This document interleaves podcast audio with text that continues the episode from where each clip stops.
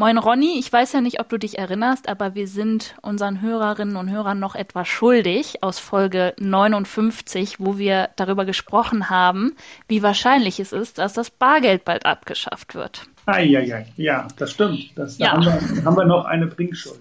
Richtig, weil in dem Zusammenhang fiel natürlich immer wieder das Schlagwort digitaler Euro und eigentlich wollten wir schon längst eine Folge nur dazu machen und dementsprechend schauen wir uns heute mal diesen digitalen Euro näher an. Mich interessiert, wie genau der eigentlich funktionieren und aussehen soll. Also gerne erstmal sehr grundlegend diese Betrachtung. Ja. Und natürlich bin ich auch wie immer sehr gespannt auf deine spezielle und auch kritische Perspektive und äh, möchte gerne von dir erfahren, ob du glaubst, dass wir Menschen uns den digitalen Euro selber als Währung aussuchen würden. Aber wie gesagt, lass uns erstmal mit, mit den Grundlagen starten, bevor es äh, zu kompliziert ist. Ähm, die EZB plant ja für dieses Jahr schon einen Prototyp und die Einführung ist sehr wahrscheinlich für nächstes Jahr, also 2024. Ja.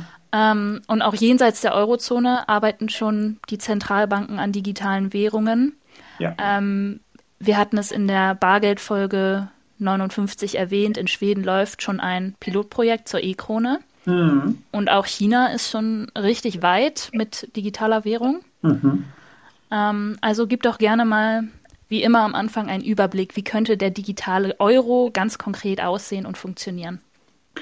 Na gut, da wird ja momentan viel drüber geschrieben und viel drüber diskutiert. Ähm, so richtig wissen wir es ja nicht, was da hinten rauspurzelt. Ähm, aber ähm, es gibt äh, natürlich Informationen, die man sich mal angucken sollte und wo man sich ein ganz gutes Bild davon machen kann. Also grundsätzlich mal, ähm, wenn man den Begriff mal hören sollte, CBCD, das sollte man wissen, was das ist. Das ist eine Central Bank Digital Currency. Mhm. Das ist quasi die, die Abkürzung für eine äh, von einer Zentralbank ausgegebenen digitalen Währung. Äh, die werden also, wie ich es bereits erwähnte, von Zentralbanken ausgegeben und umgehen damit natürlich die Geschäftsbanken, die bisher in unserem Geldsystem äh, eben primär für die Ausgabe von Geld oder für die Erschaffung für die, von Geld, für die Geldschöpfung verantwortlich gewesen sind. Ja, wir wissen, 90 Prozent des äh, erschaffenen Geldes wird äh, über Kredite äh, geschöpft und durch Geschäftsbanken geschöpft. Der Rest eben von der Zentralbank durch die Ausgabe von Bargeld. Und das heißt für mich, wenn dieser digitale Euro kommt, dann ist das ein Komplettumbau unseres bisherigen Geldsystems. Das wird alles komplett auf den Kopf stellen und verändern. Also wenn man das tut, dann jetzt sagt man ja noch, das ist eine Ergänzung zum bestehenden System, aber wir wissen auch, wenn das so anfängt, dann ähm, ist es durchaus wahrscheinlich, dass der Staat irgendwann mal komplett den Schalter umlegt und äh, sich komplett die Geldschöpfung aneignet über seine Zentralbanken. Das wird wahrscheinlich dann so ablaufen, dass die Nutzer, also dass jeder Nutzer ein direktes Konto bei der Zentralbank haben wird. Ja, das wird also, da gibt es dann keine äh, Geschäfts-, also gibt es keine Geschäftsräume mehr, es wird alles online passieren. Das ähm, ist ja heutzutage überhaupt gar kein Problem mehr. Und ähm, ja, man muss das halt einfach wissen, äh, dass man eben dann die Geschäftsbanken dann so ein Stück weit ausbotet. Und äh, Zentralbankgeld gibt es ja heute schon in Form von Scheinen und Münzen. Das habe ich ja schon mehrmals thematisiert. Das ist unser offizielles Zahlungsmittel. Das, was auf den Konten rumliegt, eher nicht. Das ist kein offizielles Zahlungsmittel. Aber wir wissen auch, dass dieses sogenannte Buchgeld oder Giralgeld jederzeit in ein offizielles Zahlungsmittel umgewandelt werden kann, nämlich dann, wenn man es von seinem Konto abhebt. Ja, wichtiger Punkt. Ganz wichtig nochmal zu verstehen, ja. äh, alles, was auf dem Konten liegt, ist eine Verbindlichkeit der Bank äh, mir gegenüber oder dem, dem Kunden gegenüber. Ähm, und man will jetzt einfach durch, den Ein, durch die Einführung des digitalen Euro, dass diesen, diese, diese äh, Währung, also diese, diese digitale Währung, dem Bargeld rechtlich gleichsetzen. Ja, und das ist eben der Schritt, der jetzt passiert ohne eben diesen, diesen Zwischenstep äh, des Giralgeldes mehr zu haben. Also das wird komplett wegfallen damit, denke ich. Ähm, und die EZB sagt das ja auch, Anja Katharinas, dass, dass, äh, dass der digitale Euro cash-like sein soll. Also er soll wie Bargeld sein. Ähm, auf der anderen Seite sagt man, äh, der digitale Euro soll erstmal zunächst auf 3000 Euro pro Bankkonto beschränkt werden, um eben Währungsschwankungen zu verhindern. Ähm, es soll eine Online- oder und nicht oder, es soll eine Online- und eine Offline-Version geben. Die Online-Version läuft wie immer übers Internet und die Offline-Version soll eben über ein Zahlungsgerät oder eine Bankkarte äh, funktionieren, äh, die man eben mit einem bestimmten Betrag aufladen kann. Und immer dann, wenn man die, dieses, dieses, diese Karte dann einsetzt, dann nimmt man eben von diesem aufgeladenen Guthaben, also so funktionieren ja auch Prepaid-Kreditkarten, äh, abziehen. Ähm, und dann hat man eben diese Cash-like-Funktion. Äh, ja, und wir hatten das ja schon in der, in der Folge, äh, wo wir über Bitcoin und Co. gesprochen haben, haben wir diesen Begriff der Wallet eingeführt. Ähm, das wäre dann also quasi eine, eine, klassische Wallet, wenn jeder bei der Zentralbank ein Konto hat äh, in der Online-Version.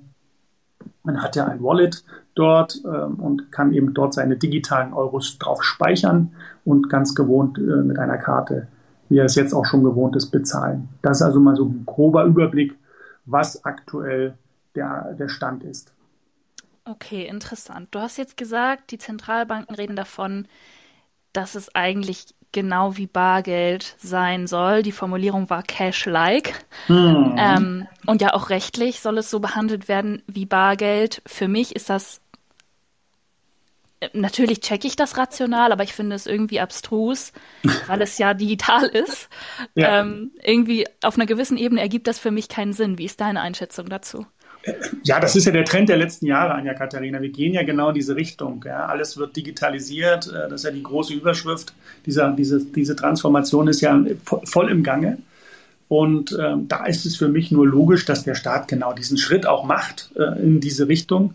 Interessant ist natürlich, und das muss man sich angucken, was wird mit dem Bankensystem dann passieren, weil das mhm. braucht man ja dann in, der, in dieser klassischen Form nicht mehr. Also die Vergabe von Krediten könnte ja auch über diese Wallet der Zentralbank ge geregelt werden. Ja. Super Idee, ja. Das ist also, also das, was da dranhängt und, und mhm. was so die nächsten Schritte sind, das wird interessant äh, sein zu beobachten, weil ich kann mir vorstellen, in der, End, in der Endstufe, in der Endausbaustufe wird es die Bank so wie, wie wir sie heute kennen, nicht mehr geben. Und die braucht man dann auch nicht mehr. Und deswegen ähm, muss man die Beobachtung ganz genau äh, machen, was da jetzt in der nächsten Zeit passieren wird.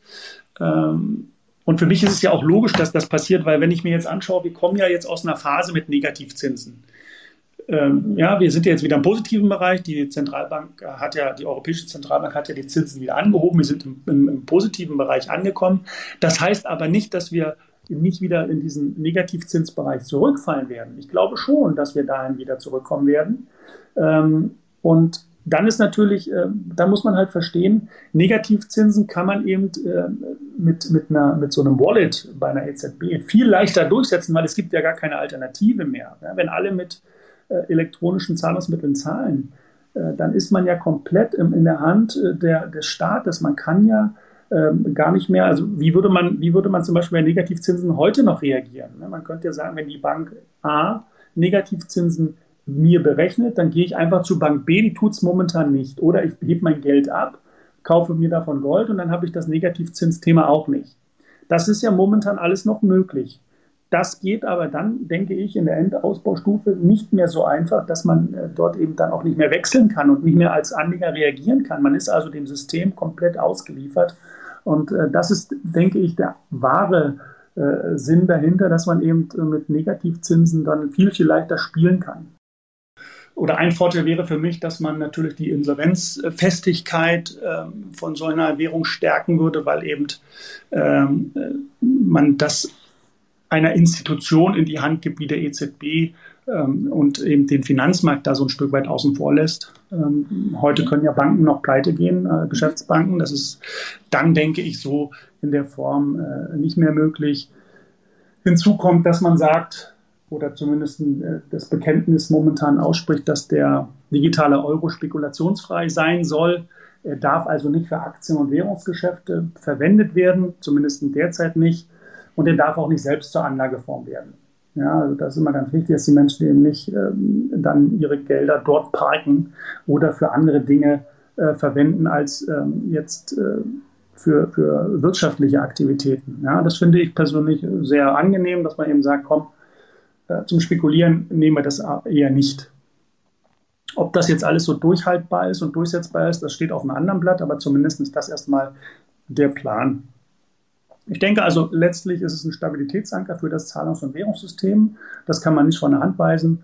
Ähm, die geldpolitische äh, Souveränität des Euroraums wird gestärkt ähm, und äh, man kann eben damit den Wettbewerb und die Effizienz äh, im europäischen Zahlungsverkehr fördern. Das, davon bin ich überzeugt, dass das ähm, ein Thema ist. Und ja, ob das gelingt, ob das so funktionieren wird, das werden wir sehen. Aber zumindest klingt das erstmal relativ gut. Wir sollten aber trotzdem die Nachteile nicht aus dem Blick verlieren. Okay, also wenn ich das richtig verstanden habe, waren das jetzt recht offizielle Gründe, die genannt werden, die im Umlauf sind, als ja, warum wir den digitalen Euro brauchen. Das leuchtet mir auch total ein. Es gibt ja auch im Alltag diverse kleine Vorteile, auch jetzt ganz banal für mich als Person. Das ist ja extrem praktisch.